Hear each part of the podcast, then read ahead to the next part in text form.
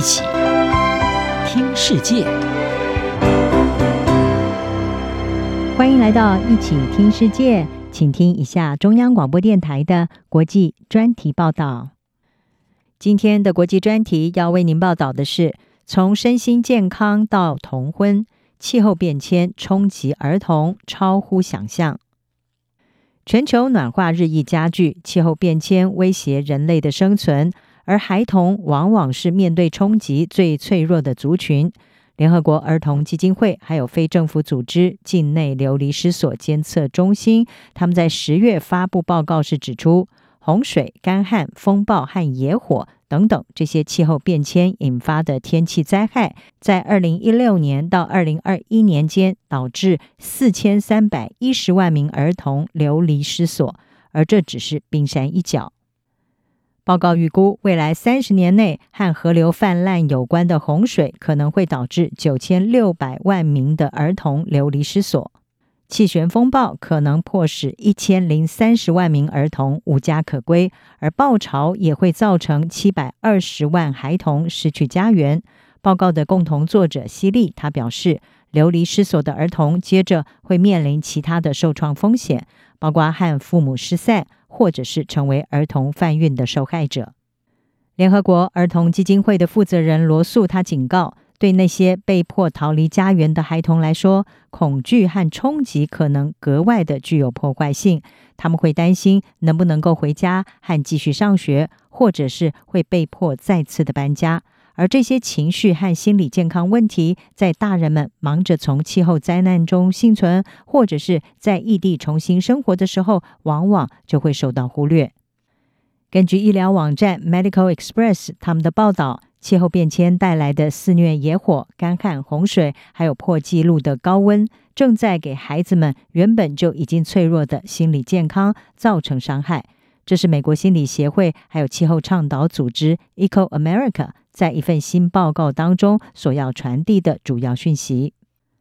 事实上，气候变迁造成的影响，可能在孩子还没有出生的时候就已经开始出现，并且随着年龄增长而恶化。报告的共同作者，美国明尼苏达州麦卡利斯特学院，他的专家曼宁，他是指出，野火在空气当中会释放出细悬浮微粒，也就是 PM 二点五，造成污染。而怀孕期间暴露在空气污染物和高温之下，可能会提高孩子出现学习以及某些心理问题的机会。他表示，气候变迁直接和间接影响到心理健康。经历洪水或者是野火而幸存下来，会影响儿童，会导致他们长期焦虑。而为了逃离气候灾难，许多家庭被迫离开家园和宠物。儿童可能在撤离过程当中受伤、失去亲人，或者是目睹家园被毁。他说，流离失所会对心理健康和学习产生长期的影响。这些孩子可能会因为极端天候事件缺课、社交网中断，而这对儿童福祉产生了长期的连锁效应。此外，气候变迁的长期影响，例如高温和空污，也会增加焦虑、忧郁，还有心理健康障碍的风险。面对全球暖化，有许多孩童会对未来感到恐惧以及愤怒，因为这给他们生活当中可能拥有的选择带来了不确定性。而这让人想起了为了呼吁政府对气候变迁行动，从十五岁开始就成为环保斗士的瑞典少女同贝里。事实上，由于贫穷、种族主义、残疾还有其他因素，某些儿童族群更容易遭受气候变迁的重创。根据人道慈善组织拯救儿童他们发布的报告，约有三分之二的童婚是发生在气候风险高于平均水平的地区。到了二零五零年，面临气候变迁和童婚双重打击的极端风险，这些女孩的人数估计会增加百分之三十三，达到将近四千万人。而目前的估计显示，有两千九百九十万名少女是生活在童婚还有气候风险十大热点国家。这些国家的女孩经历童婚和气候灾难的风险最高。气候危机再加上童婚，让孟加拉还有整个撒哈拉沙漠以南非洲那里的女孩权力告急。十个风险最高的国家都在这里。其中呢，又以中非共和国、查德还有几内亚受影响最严重。拯救儿童的执行长艾辛他就表示，各国政府必须认识到气候危机是女孩权利的紧急状况。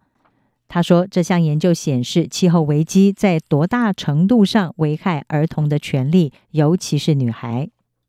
对于儿童可能在气候变迁当中受到各种冲击，位于美国华府的国家儿童医院专家亚伯拉罕他说：“医生应该要询问孩子对气候变迁的感受，尤其是在极端天气事件发生之后。”他也建议为那些已经对气候变迁表达焦虑的年幼孩子寻找适合他们年龄的资源。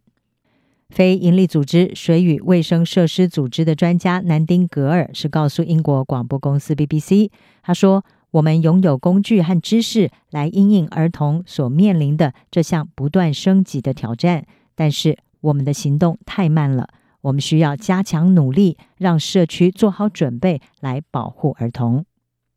以上专题由吴宁康编辑，海清清播报。谢谢你的收听。